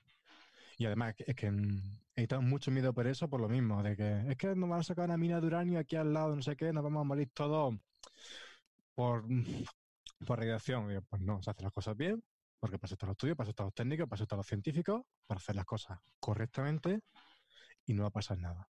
Otra cosa si se hace mal, pero es más que es lo que ocurre, de hecho, en esos países, de esos países de África, por ejemplo, que se hacen las cosas mal y luego cuando vienen todos los perjuicios. Pero hay que ser coherente y si queremos minerales, si queremos recursos, tenemos que sacarlo y hacerlo bien. Totalmente de acuerdo, vamos, no, ni una coma. Sí, otra cosa es que mm, nos hagamos todos un compromiso de menos consumo o de intentar, mm, bueno, pues eh, reusar las cosas, reutilizarlas y no caer en un consumo, un consumismo desmesurado y perfecto. Pero al final los recursos tenemos que extraerlos porque, como decía, la sostenibilidad 100% desgraciadamente es imposible. Cuando nos muramos todos, a lo mejor sí, pero de momento va a ser complicado. Cuando lo convirtamos en compost, sí. Sí que habría que un poco que cambiar nuestro modo de vivir, ¿no? Un poco, porque yo sigo sin ver claro, a mí no me, me chirría mucho de tener que cambiar de móvil cada dos años. O sea, este trasto, que es un ordenador que llevo en el bolsillo, me debería durar lo mismo que un ordenador de sobremesa. O sea, eh, debería durar mucho más. No debería estar, venga, tiro uno a la basura, cojo otro, porque eso es residuos, eh, que es difícil reciclar todo eso y aparte que voy a necesitar nuevos materiales para generar nuevos eh, móviles o nuevos dispositivos, ¿no? Y eso sí que me parece un derroche espectacular, ¿no? Yo sigo diciendo que me parece muy bestia el, tema móviles, por ejemplo. Pero que cambiar el modo de vida de la gente es difícil. Estamos tan acostumbrados a tener todo ya y, y, pasa la semana y quiero algo nuevo y digo, es que eso esta sociedad tal que tenemos hoy en día es complicado cambiar esa, esa mentalidad. Así que tendría que empezar mediante con educación, cogiendo los peques y haciéndolos conscientes de que esto es lo que hay, que tenemos que cuidarlo y todo eso, pero al adulto es que yo lo veo difícil, ¿verdad? Y luego en mi rama, por ejemplo, nosotros, ser consecuentes y no requerir cada vez más recursos y consumir cada vez más recursos y más recursos nuestras aplicaciones, no. Cuando tú diseñas una aplicación tienes que optimizar, optimizar eh, el uso de memoria, optimizar el uso de CPU, optimizar todo. ¿Para qué? Para que esa aplicación funcione en el móvil de hace dos años, en el móvil actual y en cualquiera. No debemos de echar la culpa a, no, tu móvil no vale porque ya es viejo. No. La culpa es nuestra por no saber hacerlo bien para que funcionen todos. Bueno, no sé si, lo sabéis, pero justo hace cuatro días la, Unión Europea sacó una nueva regulación en la cual va a prohibir la obsolescencia programada. Es noticia de, hace cuatro días, lo cual ya es un, es un logro frente, frente a esto. Va a ser muy difícil llevar eso a cabo. Está bien, pero ¿cómo aseguras que, que se muere el aparato por, motivos propios y no porque esté programado. Es una buena iniciativa si se hace bien, pero habrá, claro, echar la ley es la trampa. Habrá empresas que, que lo hagan, lo hagan mal. De todas formas, yo sobre obsolescencia programada tengo mis dudas, porque sí que tenemos un hándicap enorme, ¿no? Mucha tecnología, portátiles, móviles, dependen de una cosa que se llama baterías. Y la batería, por desgracia, por mucho que nos pongamos, tiene una vida útil de un número de carga y descarga limitado. Entonces, mientras eso no lo superemos, vamos a tener que cambiar el dispositivo, sí o sí, a no ser que nos den la opción de cambiar la batería. Otra vez volver a poder sacar la batería y poner una nueva. Perfecto. Pero luego batería estándar. Eso es. Eso es, baterías estándar para todos. Pero luego aparte, la tecnología evoluciona. O sea, ahora tenemos eh, mayor velocidad de red. Eh, a llegada de nuevos estándares de red y tal. Y tienes que, o nuevos estándares de seguridad. Y tienes que adecuarte con esas tarjetas de red, tienen que estar adaptadas. Entonces sí que el modelo actual eh, te obliga a cambiar el dispositivo, porque no le puedes sacar, eh, no son modulares, no le puedes sacar a esa tarjeta de red, meter una válida para el 5G, la pinchas y a tomar por saco, o sea, a funcionar. No, a día de hoy eso no existe. Y esa es la, eso es lo, que nos está atando también a tirar un montón de componentes que sí funcionan.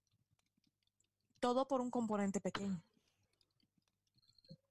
Claro, lo, que yo, creo que hay que intentar y hay que ir es, es, totalmente cierto lo que dice Sara y, estoy, vamos, 100% de acuerdo. Yo trabajé un tiempo en temas de informática de, de, segunda mano y estoy totalmente de acuerdo. Lo que sí que a lo mejor convendría es tirar un poco más los dispositivos, que a lo mejor mm, nos, mm, a lo mejor no, ni tan calvos, o sea, ni tanto ni tan calvo, ¿no? Mm, estirarlos un poquito más y conseguir sacarles un poco más de jugo y bueno, y seguro que podemos conseguir algo, aunque sea, bueno, mínimo un poco de todos, pues algo conseguiremos avanzar. Eso es. Eso es que las empresas también juegan ahí en nuestra contra porque sacan modelos cada seis meses y hay muchísima gente que yo quiero el último modelo y este ya no me sirve porque ha salido otro mejor. Sí, con la agonía de tener. Sí, La agonía. Esa agonía, más que de tener, de presumir. Sí, también. Sí, yo creo que más va por ahí, por presumir que por tener. Porque en muchos casos, ese modelo nuevo, si tú lo destripas, tecnológicamente es exactamente igual que el modelo antiguo. Estoy oyendo aplausos por mi ventana, no sé si a las Sí, 8 sí. había programado. hoy A las ocho. era otra vez a las 8 para los sanitarios. Sí, creo que sí va a ser todos los días. Están empezando ahora. Sí, sí, Qué sí. bonito, ¿no? Ahí Sí, aquí en casa también se, se está oyendo. Y están aplaudiendo en mi casa también. Qué bonito. La verdad que sí, es un gesto muy bonito. A mí me gustó Sí. mucho ayer. Yo aprovecharía también para decir que después de esto, a todas esas personas habría que darles mejores condiciones laborales, contratar más personal para que estén más, menos agobiados y que tengan mejor unas condiciones mucho más adecuadas, ¿no? Pensaba que ibas a decir que después de esto, que todos los días a las 8 salíamos a aplaudir. Eh, No, no, no, no, porque ellos no comen. A ver, un aplauso no te da de comer, un aplauso no te quita el agotamiento. Entonces, sí que, que estos aplausos al final de esto se conviertan en, en algo que a ellos les sirva de verdad. Totalmente de acuerdo. Sí, sí, sí, totalmente de acuerdo también.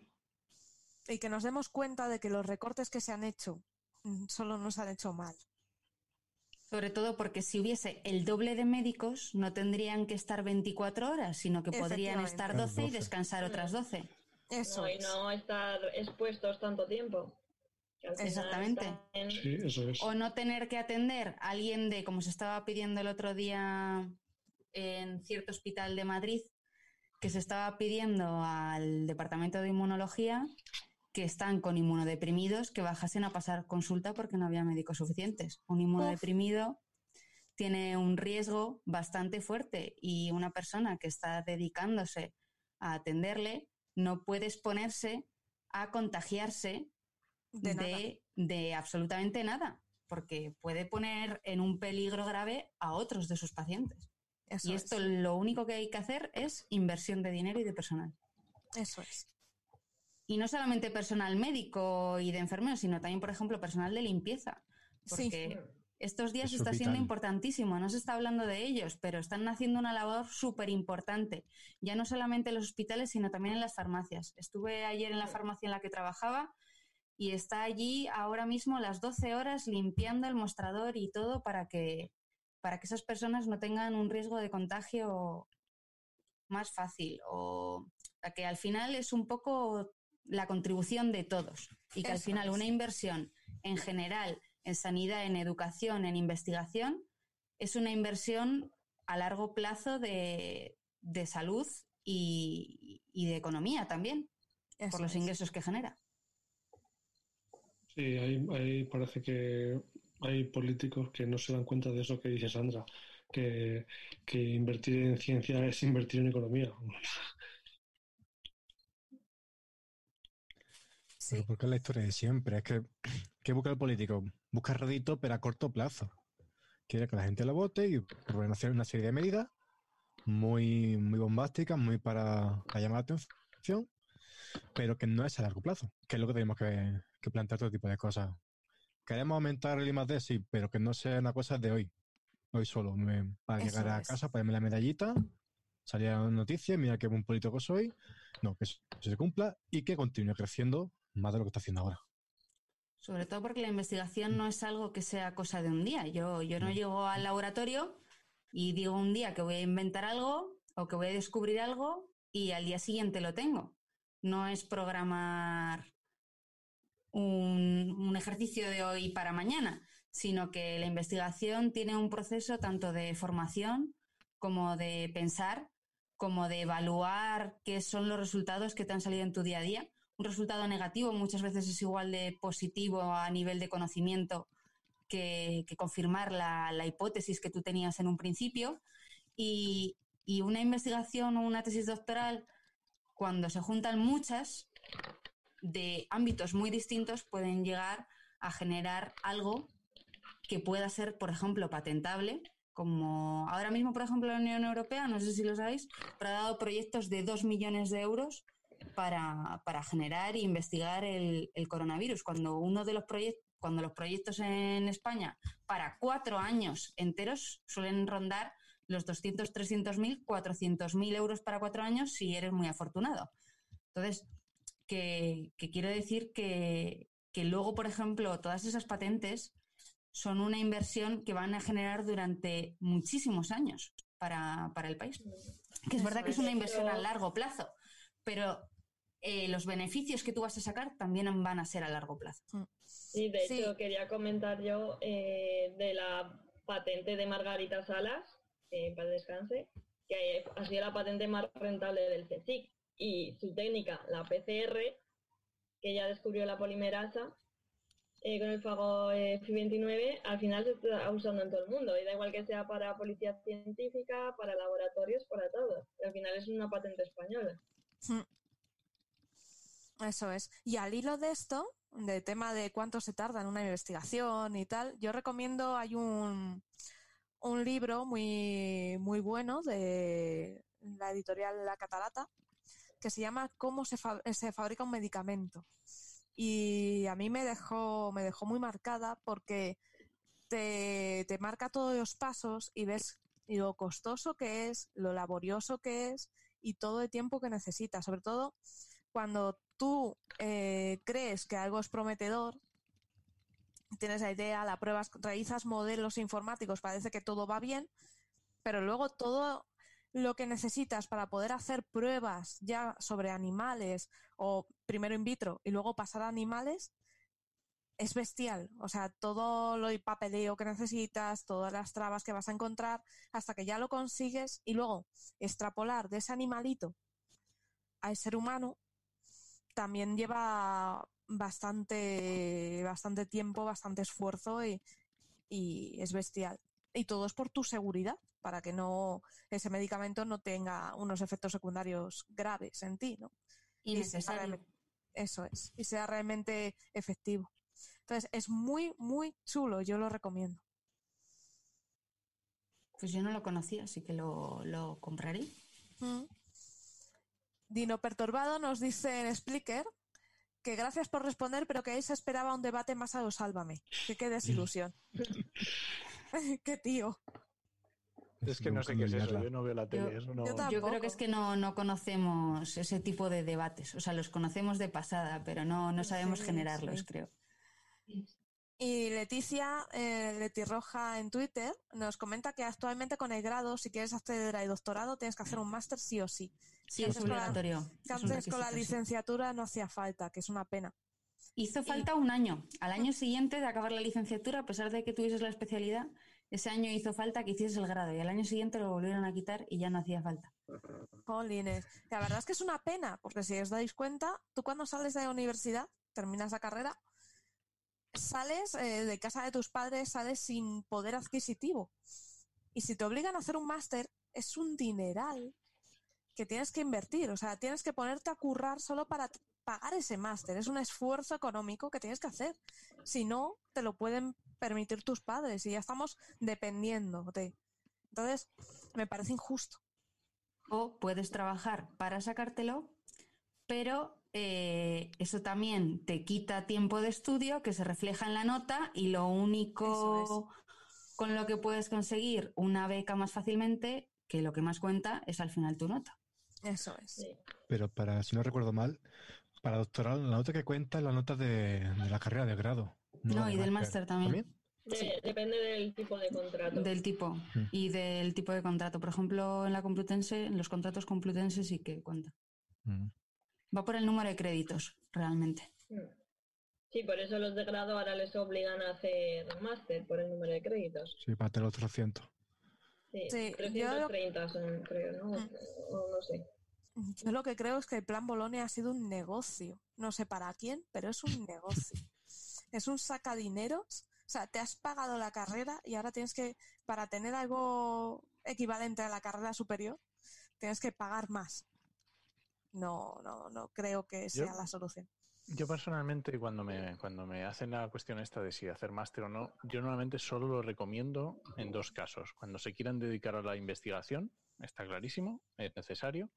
Y cuando quieran hacer un máster habilitante, ¿vale? Hay, hay determinadas mm, eh, profesiones que necesitan pues determinado máster, tener determinada titulación y lo tienes que hacer y ya está, no hay más. En otros casos mm, hay ya cada uno que elija, pero yo en esto sí que lo tengo clarísimo, ¿vale? Lo que tenéis en cuenta que, por ejemplo, para, mm, para temas de oposiciones, por ejemplo, todavía, menos mal, eh, un grado sigue siendo lo mismo que una licenciatura, ¿vale? Entonces, por lo menos por ahí todavía nos podemos escapar un poquillo. Y luego ya, bueno, cada uno que elija, lo que decía Sara, está clarísimo. Si te quedas sin dinero o tienes que mm, tienes que o, empezar a trabajar para poder para poder invertirlo o lo que sea. Mm, es complicado el tema de, los máster. Es un mundo, es un mundo. Lo que han creado ha sido han creado un sacacuartos. Sí, sí, sí. Y bueno, y menos mal que aquí en Andalucía los másteres lo bajaron bastante de precio. A ver, llegaron a ser hasta cierto punto asequibles. Y ya hablo de máster oficiales de, las universidades. Si te metes ya lo de privado, entonces ya para ahí vámonos. tengo amigas que hacen máster de 40.000 euros, que es lo que ganamos los investigadores en cuatro años trabajando. Entonces, no. es imposible. O comes o estudias. Ostras, es que es mucho dinero. Es una pasta. Pero en Madrid hay muchos sitios donde se ofrecen ese tipo de máster. Ahora, ¿es verdad que luego se supone que sales trabajando, entre comillas? ¿Qué menos? Pero vamos, yo si, si, me gasto en un máster 40.000 euros, yo quiero salir con el Mercedes ya en la puerta. Pero es que tampoco me parece bien porque, porque tú, o sea, que ¿Qué pasa? ¿Que por tener dinero estás más capacitado solamente aunque acabas el máster de coger ese puesto de trabajo? Yo creo que no. Yo creo que no. No, por supuesto que no. Es que estamos cribando a gente que por falta de dinero a lo mejor son mucho más válidos y no les dejas. Sí, es que al final es pagar para trabajar, básicamente. Por desgracia, sí. Se supone que tiene que ser. triste eso, ¿eh? Estás discriminando a mucha gente y te estás perdiendo muchas oportunidades. Y no siempre es pagar para no trabajar. A veces pagas, pero, no para nada. sí, esa es otra. Ostras, pues después, de pagar 40.000 euros, que luego no encuentres trabajo, tiene que ser para darte de cabezazos contra la pared. Ah, bueno, yo creo que muchas veces no, lo pagan ellos, pero bueno. No, no, a veces son máster que pagan las empresas donde están o lo que sea, ¿no? Pero sí, en este tipo de máster sí que sales con trabajo. sí. En estos casos sí, porque no hay tanta, no hay tanta demanda de ese tipo de puestos y entonces pues está claro que, si sales pues ya está. Es mm, oferta-demanda, pues ya está. Poca oferta, poca demanda, pues vas directo. Y luego a mí me da pena porque hay máster que me parecen súper interesantes que me encantaría hacer, pero que por no tener dinero no puedo apuntarme al máster. Yo he visto eh, los que he estado mirando, yo para mí, pues eso, 10.000, 12.000 euros, algunos por 6.000 y ahora he encontrado uno bastante majete, muy asequible y además que me permite hacerlo mientras trabajo, uno en la UNED por mil euros de ciberseguridad y creo que, puede ser candidato a, que lo haga. Porque es eh, menos costoso y me permite no ir todas las tardes a una universidad. Pero ya os digo que es caro. eso es para hacerlo pues cuando ya tienes eh, poder adquisitivo, cuando ya llevas trabajando muchos años y puedes decir, bueno, vamos a ello, pero recién salido de la carrera es sin pensar. Es como siempre, cuando tienes tiempo no tienes dinero, cuando tienes dinero no tienes tiempo. Sí, sí, es verdad, ¿eh? es que es injusto. Es, una ecuación matemática no, no escrita. Sí, la pescadilla que se muerde la cola de toda la vida. Mira, Juan José Palmí dice, tengo suerte de que mi máster es de los más baratos de medio ambiente. Ánimo.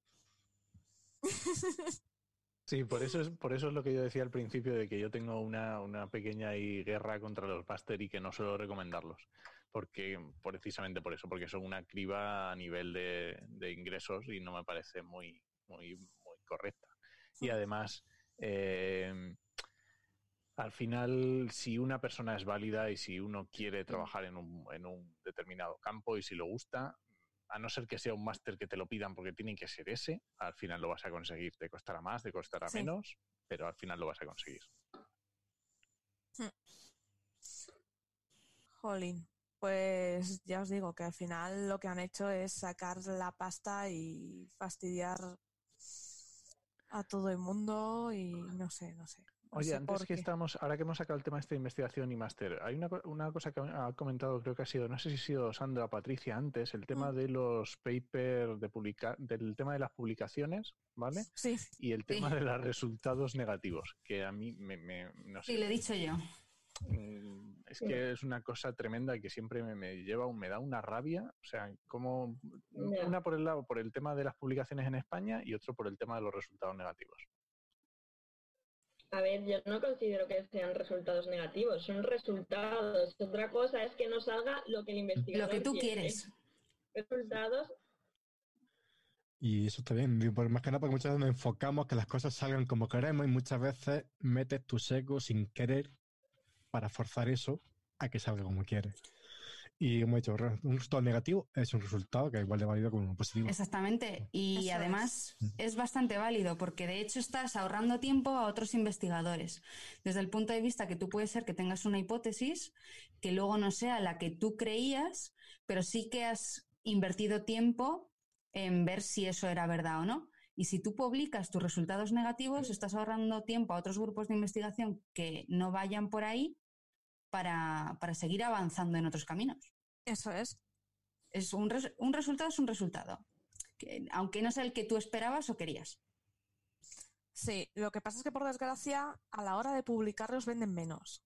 Mm. Y cualquier eh, revista, pues a lo mejor te va a poner más trabas o te va a costar más, pero tienes que publicarlos sí o sí, porque eh, vas a ayudar, vas a ayudar a mucha gente, pero sí que a la hora de publicar, pues como que no está bien visto.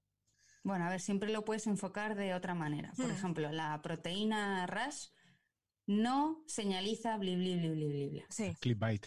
Eso es clickbait. Clickbait, eso es Sí. clickbait. Eso llamas por teléfono a Nieves y le dices, oye, ¿qué, ¿qué titular le ponemos a esto, majo? Y ya está, y él te ayuda.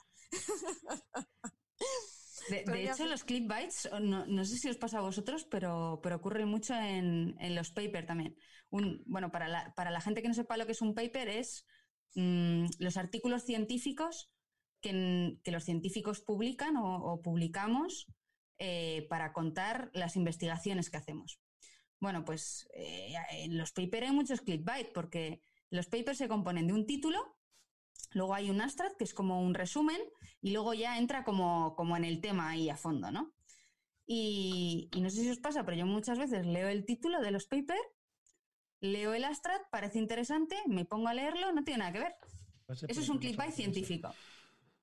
Sí, de eso además hemos tenido algunos, eh, eh, os hemos comentado en el programa Coffee Break, ¿no? Algunos de esos van a... al pre- eh, damos directamente el premio ruido porque dices, ostras, qué interesante, qué guay. Te metes dentro y dices, eh, oye, ¿dónde estaba ¿Dónde esto? está aquí? Sí. ¿Eh? ¿Dónde está? Es, es una sola frase del artículo eh, sí, al y te final quedas todo así un poco pillado diciendo, pero si no tiene nada que ver. Eh, la, sí, la hay necesidad cositas. de vender siempre que son quieras que no que sea artículo científico tienes que venderlo a que alguien para publicar la revista si le ponen un título atractivo pues Hmm. lo hará. luego ya el contenido ya que tenga lo que tenga que ser pero si Yo no lo pones bonito La presión por publicar. sí exactamente eso Porque están obligados y que te obliguen a hacer X publicaciones, me parece que es contraproducente, porque te producen un estrés salvaje. Si tu investigación tarda más porque es más lenta, por lo que sea, eso no lo contemplan. O más complicada. Eso de es. llevar a cabo, porque muchas veces ni siquiera están desarrolladas las herramientas con las que tú haces tu protocolo de investigación. Eres tú mismo el que primero tiene que desarrollar las herramientas para poder hacer la investigación que tú quieres. Y una vez que ya la has desarrollado, la has puesto a punto, muchas veces incluso puede llegar llevar meses poner a punto una técnica para que la puedas usar.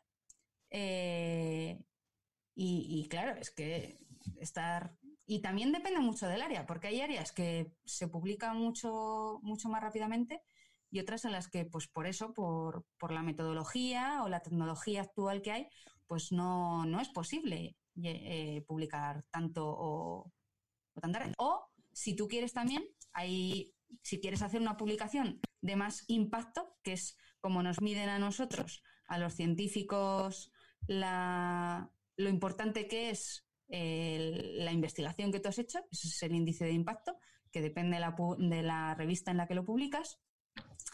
Eh, pues si tú muchas veces, como ya te están exigiendo para conseguir ciertas plazas, un índice de impacto X mínimo para poder trabajar, pues claro, tienes que llevar investigando mucho más tiempo para conseguir algo tan importante que merezca estar ahí publicado supuestamente. Y entonces, pues eso lleva, lleva bastante tiempo.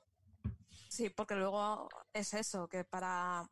Tienes revistas que para publicar tienen que ser algo espectacular, pero es que aparte pagas por publicar y pagas por leer. Y dices, mm, mm, mm, ¿esta revista vive de cobrar de a todo el mundo o Sí, cómo va esto? Y, y no te olvides de que el que revisa también es científico y no cobra por ello.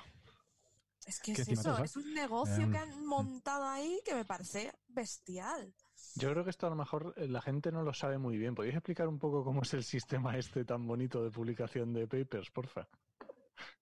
Eh, mejor eh, paso de testigo a los científicos porque yo lo sé de oídas.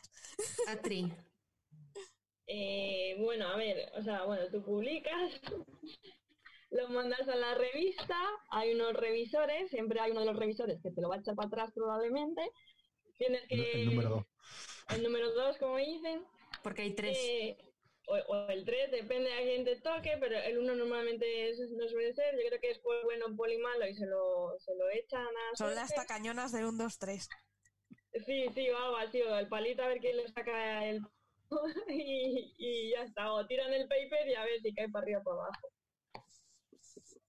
Y bueno, un- un- que, lo, que lo envías y ya te han respondido los referees, normalmente te, los referees son los revisores, te, te eh, dicen, oye, falta este experimento, o esto es una mierda, por así decir, entre comillas, y mal hablado.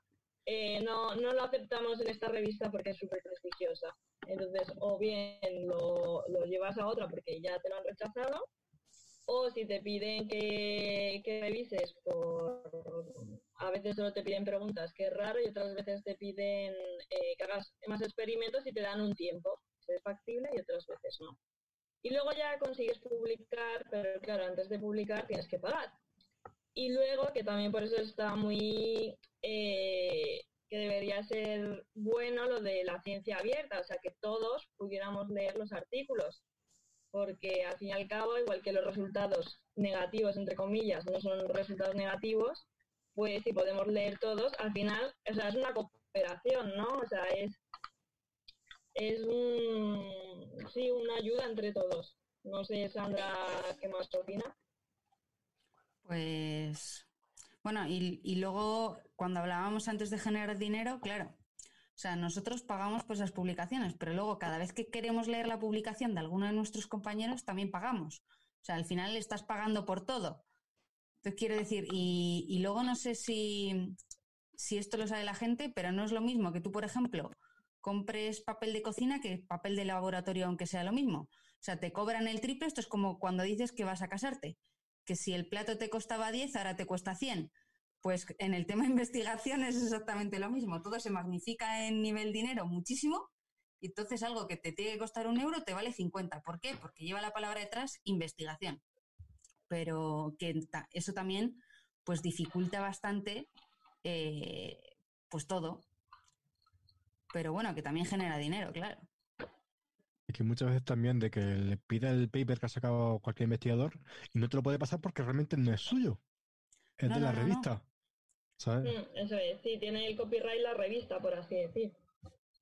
Eso es, lo que hacemos muchas veces es eh, estar un poco vivos y antes de que el artículo en sí, publicado con los resultados de la investigación, pase a esta revista, se suele publicar en una especie de piscina de artículos que están ahí en un limbo y ese limbo se llama el archive. Entonces tú vas así pescando como, como el gato montés así en el río, ¿no? En los salmoncillos y vas mirando a ver qué es interesante y qué promete o qué va a ser noticia, ¿no? Entonces, para poder leer de una forma mm, abierta, aunque no, son eh, no es el artículo definitivo, sino que es un preprint, pero tienes un concepto de lo que han hecho. Sí, hay muchos artículos que están de pago que los tienes, la última, el último preprint lo tienes disponible en Archive y ahí lo puedes, ahí lo puedes consultar. Y, y luego también, por si a nuestros oyentes les, les apetece buscar papers científicos, pues hay una página, que es la que solemos usar todos los investigadores, que se llama PubMed, escrito P-V-M-E-D, y ahí os podéis meter, ponéis cualquier tipo de palabra de algo que os interese y, y podéis ir haciendo y filtrando vuestras búsquedas de artículos científicos, y muchos de ellos sí que están disponibles para ver ya. Además, venga, estaban hablando, estaban hablando aquí de artes oscuras, venga, para encontrar papers. Hombre, yo me manejo mucho. Todos, sabemos, pero no sé si se puede decir. Yo soy, digo. yo soy una persona preguntaba. que entro siempre por la puerta de atrás, pues eso de la informática, nos gusta mucho buscarnos las habichuelas. Y hay una web, que no vamos a decir cuál es, que suele, sí, dilo, dilo, dilo. que suele tener, Como del norte, ¿no? es como así de una zona que hace mucho frío. Que Ahora sí- está allí, a veces cambia. Sí, se, se suele mudar de dominio porque les persiguen mucho. Y Ya la han coge- puesto en comentarios. Ya lo han puesto comentario, ¿ves? Ya está. Si tú Ya puede- mira, hay un comentario que han puesto que se llama Juan José Palmi Perales, que voy a leer, ¿vale? Que dice, sé que es, pero es- se llama sci.hv, SciHub. ¿Puede ser esa? Eh, Sí, sí, sí. Podría Sí. ser, podría Podría ser. Podría, no, podría, podría podría. ser. Pues Y ahí so- están disponibles todos los artículos De hecho, tú científicos coges- sin pagar. coges el artículo de Nature, coges el enlace, abres Lo esta pegas. otra, lo pones Copias, pegas, y andando. El torrent de los papers. Es maravilloso. pero no debéis hacer eso, ¿eh? No, no, no. no. No, no, no. Eso no. siempre que vaya a buscar un, pa- un paper y lo que no lo encuentres. Siempre tiene una forma legal. Claro, claro, esto es como las películas, lo Sí, sí. mismo. Sí, no lo hagáis solitos en casa. Claro. Y si veis a un policía, decid que yo no os he dicho eso, ¿eh? No, no. No, no, sí. Aquí sí, no aquí- alentamos a hacer cosas ilegales. No, no, no. Por no, supuesto no, que no. Pero que la ciencia está disponible para todo el que quiera buscarla. Sí. Es que debería Y- ser así. Y hay muchos blogs, podcasts que, que publican eh, los artículos científicos, las referencias de dónde, de dónde lo han sacado la información, que se están resumiendo de una manera mucho más amena, pero que si, si os apetece investigar, pues podéis ir más allá y, y abrir es. el paper. Eso es. Yo no conocía SciHub, eh, no la conocía, yo tengo otros métodos, pero sí, sí, la verdad es que está bien. Eres más Conocer- piratilla aún, cuenta, cuenta. Uy, uy, uy, uy. No, no, luego lo cuento fuera de micro. La, la gente está mm, Sí, contribuyendo al proyecto Mira Papers en comentarios ya. Ah, sí, sí, sí, sí, porque dice Dino Perturbado, dice, mencionad el precioso proyecto Science Open, que es scienceopen.com. Con el enlace. Sé que ya sabéis, hay muchas formas de, De consumir informaros, ciencia. de consumir ciencia, De meter y la mano por debajo de la, de puerta. eso es, así la patita. Pero ya sabéis que si no queréis ver algo tan, in- tan complicado o queréis un poco más masticadito, pues siempre tirad a webs de noticias científicas, podcasts, eh, divulgadores, mucha gente os los va a comentar, os va a hablar de ellos de una forma muy asequible. Y nosotros además aquí estamos gente de, de todas las áreas, pero que busquéis la temática que busquéis a nivel científico, eh, vais a encontrar Sí, de todo. Podcast, blogs, Todo. cuentas de Twitter, todo. Mm. E incluso si tenéis alguna duda o alguno os interesa, nos os podéis comentar con nuestro hashtag eh, enciérrate con la ciencia, porque al próximo podcast que hagamos os lo podremos consultar, eh, contestar. Así que ya sabéis. Bueno, Y hablando de esto, venga, ya, eh, ¿ya tenemos fecha para el próximo podcast o cómo está la cosa? pues yo creo que estamos pensando en el sábado que viene volver a repetir lo que hemos hecho este fin de semana. Seis y media, todo el mundo enganchado. Sábado 21 de marzo a las seis y media de la tarde. Eso Las- es. Eso es. Si hubiera alguna novedad o si tenemos tiempo y hacemos alguno antes, os iremos comentando, lo distribuiremos, o sea, tranquilos que lo compartimos. Y yo creo que podían ir el, el hashtag de enciérrate con la ciencia en Twitter, si se les Mm. ocurre alguna pregunta en cualquier momento, podrían ir eh, utilizándolo y las vamos rescatando. No, Claro, y o vamos es. contestando también por Mm. Twitter durante Eso es, y durante usándolo siempre que te os venga una duda científica, alguna historia, lo que queráis, lo, nos lo ponéis con el hashtag y nosotros lo vamos guardando, los vamos apuntando en el cuaderno y luego arrancamos y os contestamos a todo. Bueno, pues vamos a ir preparando las despedidas porque ya es la hora de irse. Así que voy a ir nombrando a cada uno de los invitados para que nos hablen de ellos y de lo que hacen. Y sobre todo, eh, vuestros links en Twitter y, y lo que hacéis, ¿vale? Y alguna recomendación si queréis para estos días. Bueno, empezamos por Sandra. Bueno, pues nada, yo de proyectos de divulgación eh, tenemos un proyecto que se llama Cine, Ciencia y Acción, que solemos hacer una vez al año, que es un ciclo de conferencias, que además tenéis en YouTube arroba cineciencia los vídeos de este año para que podáis estar en casa entretenidos viendo vuestras películas y, también ver qué cosas de ciencia aparecen en ellas. Y también, por supuesto, el Festival Paint of Science, que es a nivel mundial. Soy coordinadora de aquí de Madrid y, y que os invitamos. Ahora se ha aplazado, pero bueno, os invitamos a que próximamente después del verano, pues animéis a ir a los bares a, a, beber ciencia. Eso es. Pero aunque nos hemos está aplazado, el blog sigue en ebullición y sigue contando cositas. O sea, Por supuesto. en la web de Paint of Science vais a ver cosas, vais a poder leer, o sea, os va a ir entreteniendo. Bueno, vamos a pasar a eh, Antonio. Cuéntanos, Antonio. Bueno, pues como ya he dicho al principio, yo soy astrométrico en Twitter y, y Pérez Verde en mi cuenta personal. Eh, también hago divulgación a través de mi blog. Precisamente hoy he publicado una especie de guía para pasar la cuarentena con, con entretenimiento. He puesto las charlas que ha comentado Sandra de Cine, Ciencia y Acción. Antonio Además, es uno una- de los ponentes. Sí. Y además Hablando una pequeña de selección- Sí, efectivamente. Interstellar y Marte eh, son los temas que he tocado. Y bueno, también he puesto unas, eh, unas charlas Ignite, que son charlas rápidas de 5 minutos. He puesto 10 con diferentes temáticas. Para quien se aburra en su casa puede entrar en Astrométrico y, y ahí va a tener horas de, de vídeos. Y bueno, también tengo un programa de radio, se llama 107. Ciencia, donde hablamos de diferentes temas de exploración espacial. Este último miércoles, como tocaba, hablamos del coronavirus. El próximo miércoles hablaremos de Marte, de, del nombre de Perseverance, cómo se eligió, de qué va a hacer ese rover en Marte, de por qué se ha aplazado la misión ExoMars y de los primeros datos científicos de la misión InSight. Así que eh, si lo queréis escuchar, en mi blog pongo los enlaces y si queréis que el sábado tratemos eh, alguno de estos temas, pues yo encantado. Fenomenal. Patricia, cuéntanos. Bueno, yo creo que ya con lo que ha dicho Antonio tiene para suficiente, que me ha parecido súper interesante, ya me ha apuntado la cadena de radio. Eh, bueno, yo participo con Sandra en Paint of Science, me uní el año pasado y sobre todo yo es que hago muchas cosas con niños de talleres, así que si alguien quiere escribirme por Twitter para darle ideas o lo que sea, pues bienvenido es y estaré dispuesta a contestar. Fenomenal. Rubén, cuéntanos. Pues yo soy R Speedfire en tanto en Instagram como en Twitter. Hago cositas de geología de forma gráfica, hago ca- geocamisetas, de hecho tengo una tienda de internet puede, puede echar un ojito, luego mis, redes sociales lo, lo pone, ¿vale? Para que lo busquéis. Y mm, espero esta semana que tengo un diseño por ahí que tenía un poco aparcadillo, lo subo y haré una pequeña explicación en un hilo de Twitter. Y yo también me aprovecho de esta plataforma para decir que tengo un proyectillo audiovisual por ahí pendiente, que estoy sacando poco a poco, así que seguidme para, no, para nuevas noticias. Muy bien.